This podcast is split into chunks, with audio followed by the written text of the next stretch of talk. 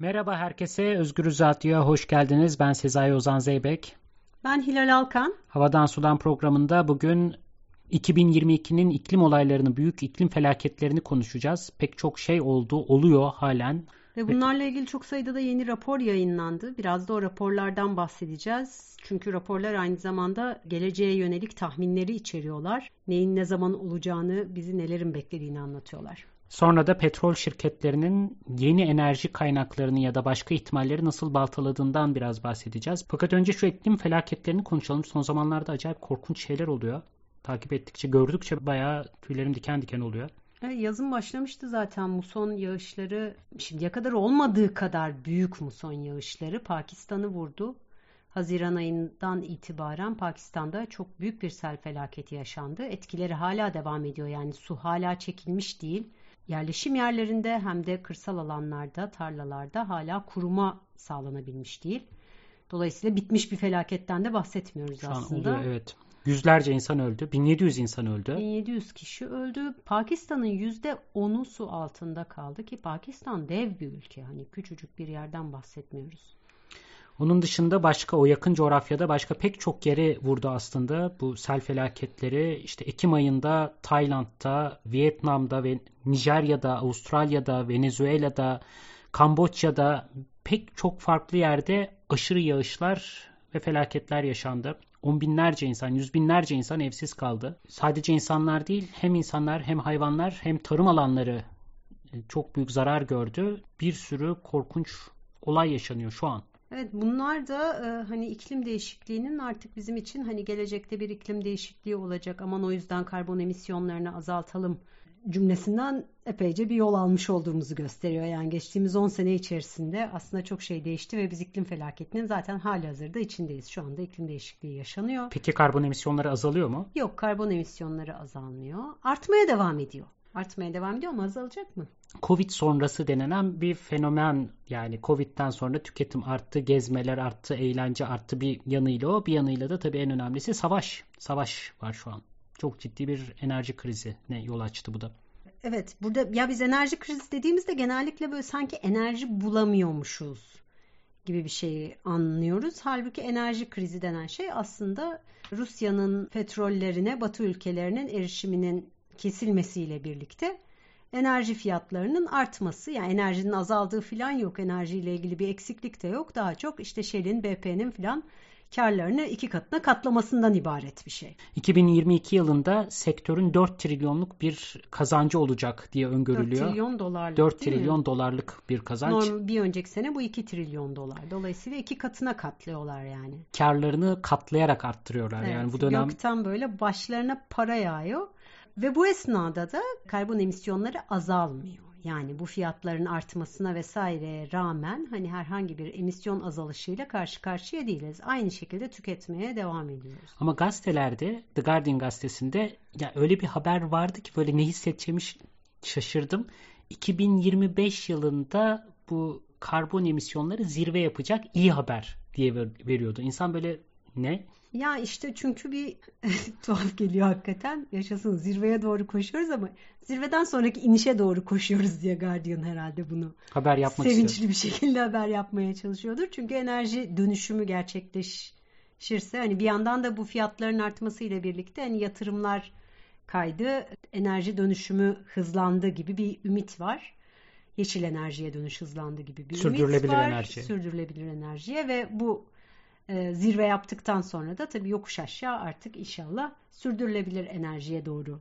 Ama yani hemen şu an dün olması gereken bir hikaye hala 3 sene daha zirveye doğru gidecek, artmaya devam edecek diye verdiği zaman anlıyorum ama gene de bana iyi hissettirmedi. Bir de ya bu zirveler devamlı ileriye doğru gidiyor. Onlar ileriye doğru giderken de beklenen bir kısım böyle beklenen deyince de ümit var bir şeymiş gibi oluyor da neyse ne yazık ki tahmin edilen bir kısım geri dönüşü olmayan noktalar ise sürekli bize doğru yaklaşıyor.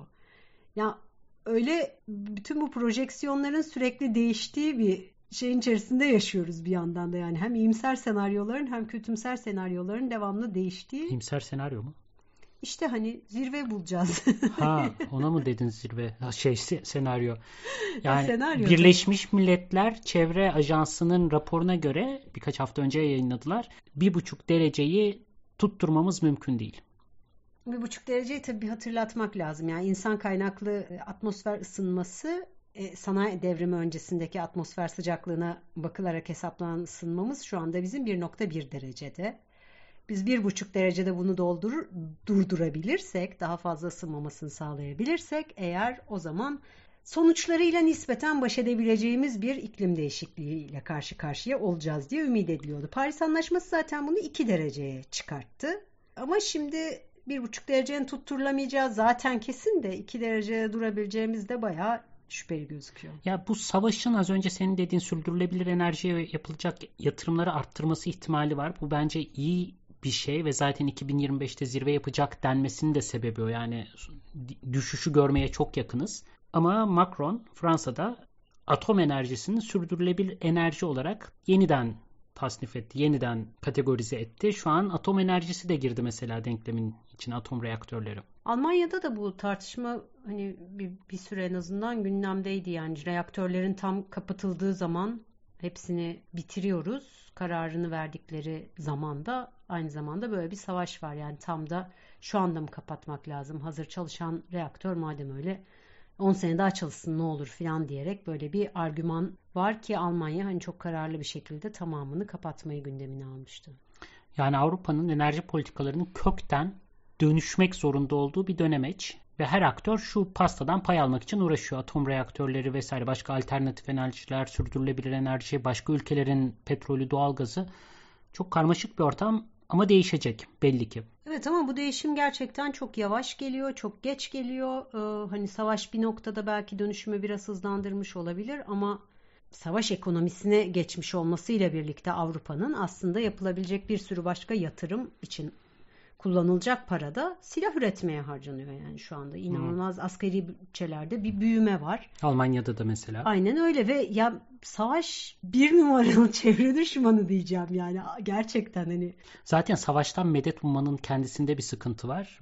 Bir de daha kötüsü tam bu dönemde aslında devletlerin bir araya gelip gerçekten ortak hareket etmesi gereken, senkronize olması gereken bir dönem bu kadar bölük pörçük bir dünya, karşı karşıya gelmiş bir dünyanın zaten ortak bir karar alması, herhangi bir konuda beraber eylem yapması bile imkan dahilinde değil şu an. Evet o yüzden de birkaç sene önce biraz daha böyle e, olumlu, ümit var bir şekilde konuşan iklim bilimciler hani şu anda çok ümitsiz konuşuyorlar yani hani beklenen yapılması gereken şeyler yapılmadı. Hani karar vericiler bunları hayata geçirmedi. Toplu halde alınacak kararlar alınmadı. Artı bazen kararlar alındı ama aksiyon sıfır. Artı üstelik şu anda bir de art, bu, bu tip kararların alınabileceği bir durumda da değiliz. Yani hem böyle bir jeopolitik olarak çok feci bir vaziyette dünya hem de bir yandan da sürekli bu geri dönüşü olmayan noktalar dedikleri şeylere tek tek ulaşıyoruz. Gerçekten çok devasa değişiklikler yaşanıyor anladığım kadarıyla. Hani seller falan bunun bir görünen yüzü ama bir de bizim gibi insanların kolayca göremediği şeyler var. Örneğin Gulf Stream dediğimiz körfez akıntısının bütün bu Atlantik'teki Evet Atlas Okyanusu'ndaki akıntının hani Meksika körfezinden çıkıyor ve Avrupa'nın kuzeyi aslında Sibirya ile aynı enlemde olmasına rağmen Sibirya'ya benzeyen bir iklime sahip değil. Çünkü bu akıntı var yani o akıntının getirdiği sıcaklıkla Avrupa şu andaki Avrupa ve yüzde 40 civarında azalmış bu akıntı. Sıcaklık taşıma kapasitesi debisiyle azalmış. Şimdi bunun e, çok büyük sonuçları var. Bunun büyük sonuçları işte iklimdeki o ılımanlığın kaybedilmesi. Kışlar daha sert, yağışlar çok daha fazla, aniden düşüyor, yakıcı bir şekilde. Yazın ise gene ılıman bir iklim olmadığı için çok ciddi sıcaklık dalgaları geliyor.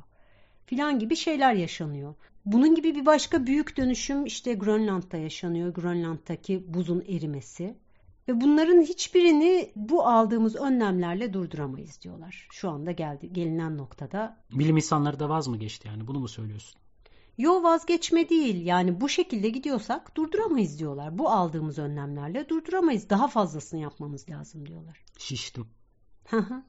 Bayağı şişirici. Senin geçenlerde okuduğun bir kitap vardı. Biraz daha ümit verici bir şeyler anlatıyordu. Hidrojenin kullanımı ile ilgili. Yani aslında bir enerji dönüşümünün mümkün olduğunu üstelik de o kadar da uzak olmadığını hani anlatan bir kitaptı. Biraz anlatsana. Evet. yani uzun süredir ne yapılabilire dair okuduğum en somut kitaplardan biriydi. Kitabı Almanca bir kitap. Tim Koch, Das Feuer des Wassers, Suyun Ateşi diye çevrilebilir. Hidrojen teknolojilerinden bahsediyor. Hidrojenin nasıl bir enerji kaynağı olarak kullanılabileceğinden bahsediyor. Bu teknolojinin hali hazırda var olduğundan, bir sürü araba şirketinin, uçakların falan bu konuda çalış, uçak şirketlerinin bu konuda çalıştığından bahsediyor. Ve ayrımlar yapıyor. Yani nasıl hidrojen geçmişte işlemedi, şu an işleyecek mekanizmalar nasıl geliştirildi var elimizde ve en büyük derdi de kitap boyunca petrol şirketleri bu gelişmelerin önüne nasıl tıkamaya çalışıyor. Nasıl bir teknolojiden bahsediyoruz burada? Hidrojenin yakıt olarak kullanılmasından mı? Hidrojenin yakıt olarak kullanılmasından emisyonu da su bu arada. Aslında bir hayli temiz. E, oksijenle yakılabiliyor ve ardından geriye bir su çıkıyor. Bu sırada da işte elektrik enerjisi üretilebiliyor. Mevzu hidrojenin üretilmesi, hidrojeni nasıl ortaya çıkartacağız? Orada bir miktar enerji gerekiyor. Kitabın derdi de şu zaten. Diyor ki yani çeşitli üretme şekilleri var. Doğalgazdan üretiliyor anladığım kadarıyla şu anda. Şu an doğalgazdan üretiliyor o yüzden de temiz bir enerji değil. Ama adam da diyor ki yani doğalgazdan üretmek zorunda değiliz.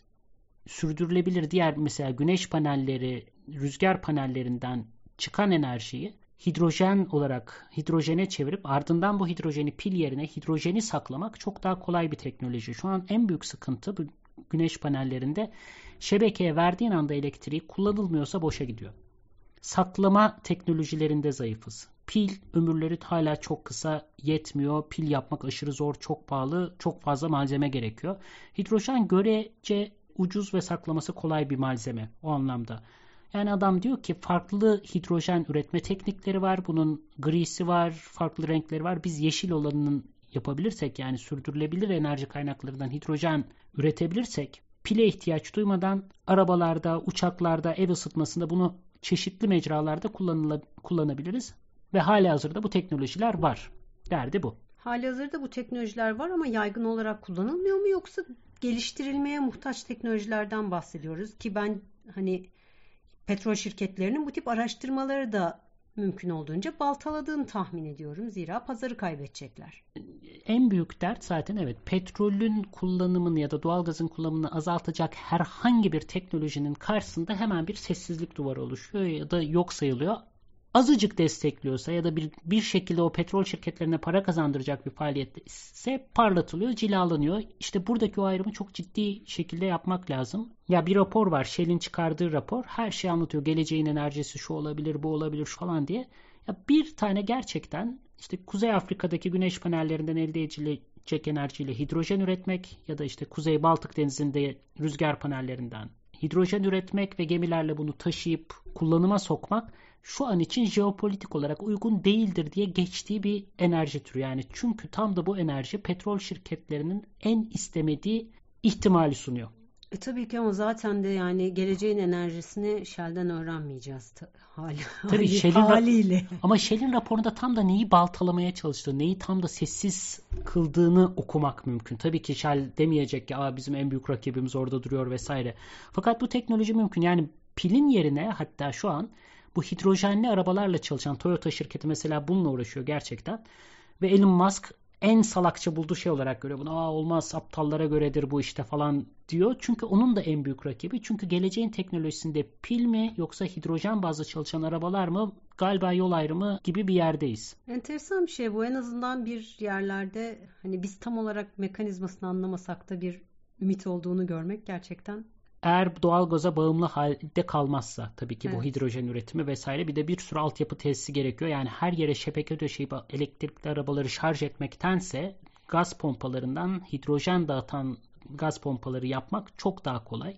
Taşıması çok daha kolay. Arabalar çok daha hafif oluyor. Pili üretmek için gerekli hiçbir malzemeye gerek olmuyor vesaire. Yani pek çok avantajı var diye anlatıyor bu yazar. Diye anlatıyor Diyeceğim. bu yazar. Çünkü yeni teknolojilerin hepsinin gerektirdiği ham maddelerle ilgili sorunları biz genellikle daha sonra öğreniyoruz. Yani ne bileyim lityum madenciliği diye bir problemimiz dünya üzerinde yokken şimdi var filan. Hani işte bu hidrojen için gerekli olan o yakıt hücrelerinde kullanılacak her ne metalse onunla ilgili bir Platinyum. problemimiz olacak mı bilmiyoruz filan. Bir yandan da hani böyle ters tarafını hani kötü tarafını karanlık yüzünü ilk anda görmek tahmin etmek çok mümkün olmuyor ya o yüzden böyle hemen bende bir ziller çalıyor filan. Ya okuduğum kaynaklar görece iyi bir ihtimal olarak anlatıyor. Sadece şu an çoğunlukla dediğin gibi doğal gaza bağlı olarak hidrojen üretiliyor. Ama bir kez üretildikten sonra ve biz bunu başka kaynaklardan üretebilirsek dediğim gibi yani şu an önümüzdeki en ihtimal gibi gözüktü bana da ama daha da bakmak lazım. Doğru söylüyorsun. Ben yine de bir enerji yani bir teknolojik çözümün bütün bunların çözümü olabileceği konusunda şüpheliyim. Ya değil zaten hidrojen gelecek her şey yoluna girecek hikayesi değil. Hidrojenin çevresinde ne kapılar açılıyor düşünmek. Mesela önemli kapılardan bir tanesi yani bu güneş panellerinde ve rüzgar panellerinde de var. Enerjinin demokratikleşmesi, dağıtılması, tekelleşmeden kurtulma ihtimalinin olması. Aynı zamanda bunu da savunmak gerekiyor. Yani herkes, her coğrafya kendi sınırlı kaynaklarıyla bu enerjiyi üretebilir. 3-5 ülkeye, birkaç diktatöre, birkaç tane sultan hanedana vesaire bağımlı kalmak zorunda kalmıyoruz ya da şirkete. Tabii bu bütün patent haklarının vesairenin değişmesiyle ancak mümkün olacak bir şey. Malum aşı üretmek için herkesin elinde yeterince malzeme ve teknoloji var ama patenti aşamadığı için üretemiyorlar. Ya görece basit bir teknoloji. Bilmiyorum bizim kimya dersinde lisede yapılmıştı mesela hani hidrojeni ayırabilmek teknolojisi aşırı büyük bir patent gerektirmiyor. Ama evet yani hidrojeni teknolojinin... ayırmak gerektirmiyor tabii ki. Hidrojeni ayırmak için gerekli olan enerjiyi azaltacak teknolojiler gerektiriyor. Güneş panellerini falan söylüyorsun sen mu? ona dünya kadar elektrik verdiğin için o suyda bu deneyi yapabiliyordun. Yani dışarı çıkanın girenden çok çok çok daha fazla olması lazım ki bir verimlilikten bahsedelim. Evet. O da teknoloji işte orada hani bir onu mümkün kılacak teknolojik bir şey geliştiriyorlar ve her şeyin patenti alınıyor artık. Evet yani bu da o zaman bir mücadele alanı patentlerinin nasıl sınırlandırılacağıyla toplumsal bir takım en önemli eksenlerin patent haklarıyla bir şirketin imtiyazlı alanı haline gelmemesi için nasıl uğraşabiliriz? Enerji galiba bunlardan biri. Sağlık sektörü benim için bunlardan biri. Yani böyle birkaç tane çok temel alanda şirketlerin hareket alanını da daraltmak. O anlamda yani hidrojen gelecek her şey güzel olacak değil. Hidrojen etrafında biz eski yanlışlarımızı nasıl yapmayı bırakabiliriz? Bir de belki çeşitlenmenin kendisinde bayağı hani ümit var bir şey vardır yani. Tamamen petrole bağımlı bir petrol artı biraz da aslında su enerjisi hani şeye bağımlıydık. Hidroelektriğe de bağımlıydık benzer bir şekilde ama yine de gerçekten çok sınırlıydı enerji kaynaklarımız. Hani şimdi bununla ilgili bir çeşitlenme var var ama her çeşit bir ümit görebiliriz belki. Ama işte biyodizeller falan çıktı mesela orada da çeşitlenme diye ve bunu büyük petrol şirketleri de destekledi ya da büyük şirketler de destekledi. Çünkü bir biyodizelin mantığı da işte şekerden büyük alanlarda büyük tarım yapıyorsun monokültür. Şekerden yakıt elde ediyorsun. E, ormanların yakılmasına, büyük tarım arazilerinin kullanılmasına, petrol sarfiyatına falan çözüm değil tam anlamıyla. Yani hakikaten her çözümü kalem kalem düşünmek lazım. Ne kadar bağımsızlık imkanı var. Ne kadar enerji sarfiyatına ihtiyaç var? Hangi kaynakları kullanıyoruz bunu yaparken? Yani suyu kullanmakla geniş arazilerde monokültür tarım yapmak arasında bir fark var o anlamda. Hidrojen ve biyodizel farkından bahsediyorum. Ve ana fikir çeşitlilik değil sadece mevzu hakikaten otonomi, enerji otonomisi.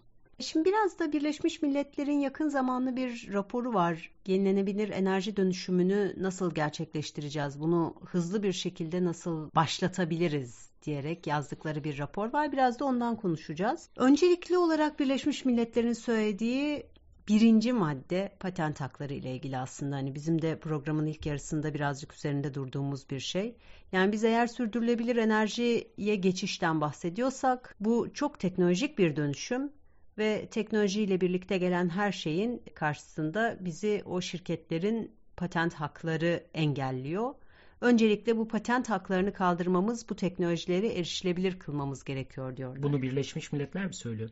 Ya evet bunu Birleşmiş Milletler söylüyor. Çok acayip değil mi? Hem de birinci madde olarak bunu söylüyorlar. Nasıl yaparız? Böyle yaparız diyorlar. Zaten Birleşmiş Milletler bayağı kafa kafaya geliyor yani bütün bu şirket dünyasıyla vesaire. Enteresan bir damar var orada.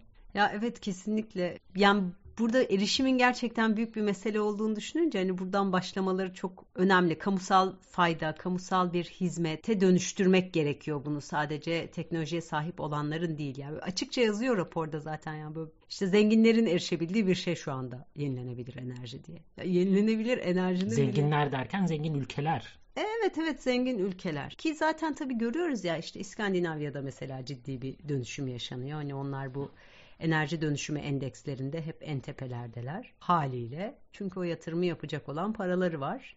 Artı o yatırımı geliştiriyorlar yani o teknolojileri geliştiriyorlar. O Peki bu- araştırmalara da yatırım yapabiliyorlar. Peki bu patent haklarıyla çözülebilecek bir şey midir? Muhtemelen. Muhtemelen tabii patent haklarını kaldıralım deyince kaldırılmadığında aşı meselesinde gördük aslında biz. Yani küresel ölçekte bir salgın yaşanırken bile bunu başaramadık. Rapor peki başka neler öneriyor? Ham maddenin ve parçaların erişiminin de küresel olarak kolaylaşması gerektiğini söylüyorlar. Dolayısıyla şu anda var olan bir kısım regülasyonların değişmesi, ham maddeye erişimle ilgili olarak bir kısım regülasyonların değişmesi ve devletlerin işbirliği yapması gerektiğini söylüyorlar. Ham madde dedikleri ne? Yani işte rüzgar türbinlerinde kullanılan bir kısım özel mineraller varmış mesela. Sürdürülebilir enerjiye yönelik ham maddeler kasıt yani. Tabii tabii sürdürülebilir enerjiye yönelik ham maddeler. Bir de hani çok böyle cümle arasında söyledikleri bir şey bu ham maddelerin çıkartılmasında da eski hataların yapılmaması gerekiyor aslında. İşçi hakları falan mı kasıt? Evet evet. Ha. Hem işçi hakları kasıt hem işte bütün bu bir topraktan bir şeyler çıkartmaya yönelik olarak yapılan faaliyetlerin diğer yarattığı çevre etkileri. Hmm. Ya ormanı kes, altındaki madene ulaş falan gibi şeyler. Aynen öyle. Evet yani sen lityum çıkartacağım diyerek işte Amazonları yok edeceksen ne anladım ben oradaki sürdürülebilir enerjiden. Ne ne acayip yani yapılabilecek olanları aslında 3 aşağı 5 yukarı belli ve biliyoruz da yani çok aşırı büyük bir sıçrama yapmamıza gerek yok. Önümüzde duruyor çözüm paketleri, hangi yoldan gidebileceklerimiz. Bunu yapamıyor olmanın sinir bozucu bir tarafı var. Evet ya çünkü işte bütün bunlar hep bütün hani iki senedir programa başladığımızdan beri sürekli gelip durduğumuz noktası. Çıkar çatışmalarının çok olduğu bir alan. Evet çıkar çatışmalarının çok olduğu bir alan ve çok böyle büyük toplumsal dönüşümlerle bir arada gitmesi gerektiğini her adımda gördüğümüz bir mesele. Biz de bu programda hakikaten hem büyüme ekonomilerinin nasıl eleştirilmesi gerektiğinden bahsettik. Hem uzun vadeli projeksiyonlarımızın zayıf olma sebeplerinden bahsettik. Şirket lobilerinden bahsettik. Hakikaten pek çok konu birbirine bağlanıyor bu anlamda. Evet yani zaten bunların tamamıyla birlikte ancak e, bunların tamamındaki bir dönüşümle birlikte gerçek bir dönüşümün mümkün olabileceğini sürekli görüyoruz. İşte Birleşmiş Milletler dahi hani hemen birinci adımda bunu söylüyor. Evet ve hala bugün bile mesela işte IMF'nin 2020 itibariyle fosil yakıt üreten şirketleri 5.9 trilyon e, subvanse ettiğini görüyoruz hala. Yani bu hala olabilen bir şey. Evet ve enerji dönüşümü için ihtiyacımız olan para diyerek de bir hesap yapmışlar. Bu senelik olarak tüm dünyada 4 trilyon dolar. Yani aslında fosil yakıtlara verilen para bütün yeşil dönüşümden daha fazla. Evet yani Hala. aslında dönüşüm gerçekleştirmek istesen o sübvansiyonu kessen, o sübvansiyonu kıssan en azından ve o sübvansiyonla bu sene 2 trilyon dolar fazladan kar ettiklerini de düşünürsek Hani kar bu yani. Bir de yani sübvansiyonun bir ters tarafı diğer enerjilerin de daha pahalıymış gibi gözükmesine sebep oluyor. Çünkü petrol, Tabii. doğalgaz aşırı ucuzmuş gibi oluyor gene. Muş gibi diyorum çünkü sübvansiyonlarla. Evet, evet, evet.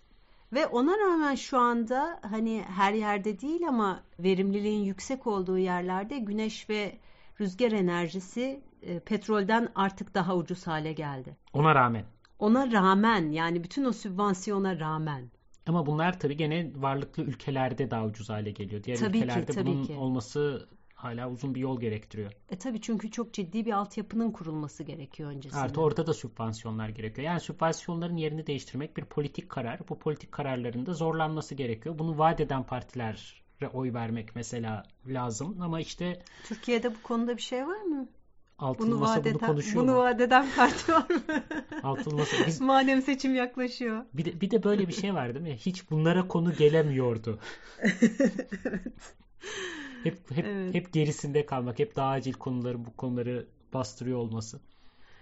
Ya bir kısım raporlar falan bir yerlerde yazılıyor ama yani hani hakikaten esas siyasi tartışmanın ekseni hiçbir zaman bu kadar hayati meselelere kaymıyor. Somutlaşmıyor. İşte onu başka araçlarla herhalde yürütmek lazım. Yani İyi Parti'nin çevre raporuna baktım. Yani çevreyle ilgili vaatlerine baktım. çok çok geride yani. hani güzel temenniler, içi boş sözler. Lütfen. Bugün herkesin ağzında sakız ettiği bir takım cümlelerin tekrar sunulması ama nasıl yapılacak, hangi ne olacak falan belli değil. Yani çok çok gerideler. Çok üzücü bir şey bu ya. Yani bu da işte hani bir yandan ya evet onlara oy vermek lazım. Onlar yoklar.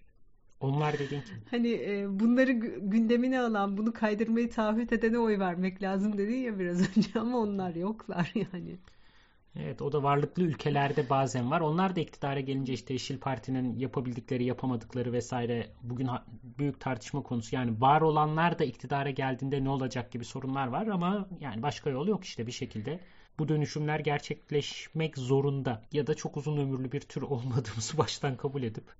Evet o da bir perspektif. Geri çekilip bakınca kendine zarar o, bir tür. Ona da okey diyebiliyorsun. Her neyse programımızın sonuna geldik bu arada. İstersen toparlayalım. Özgürüz Radyo'da Havadan Sudan programının da sonuna yaklaşıyoruz bu arada. Bundan sonraki programımız son programımız olacak. Sizinle vedalaşacağız. İki seneyi geçen bir süredir programı yapıyoruz. Biraz, Biraz bunu toparlayacağız ve veda edeceğiz. Sağ olun bizi dinlediğiniz için. Son programda görüşmek üzere. Hoşçakalın.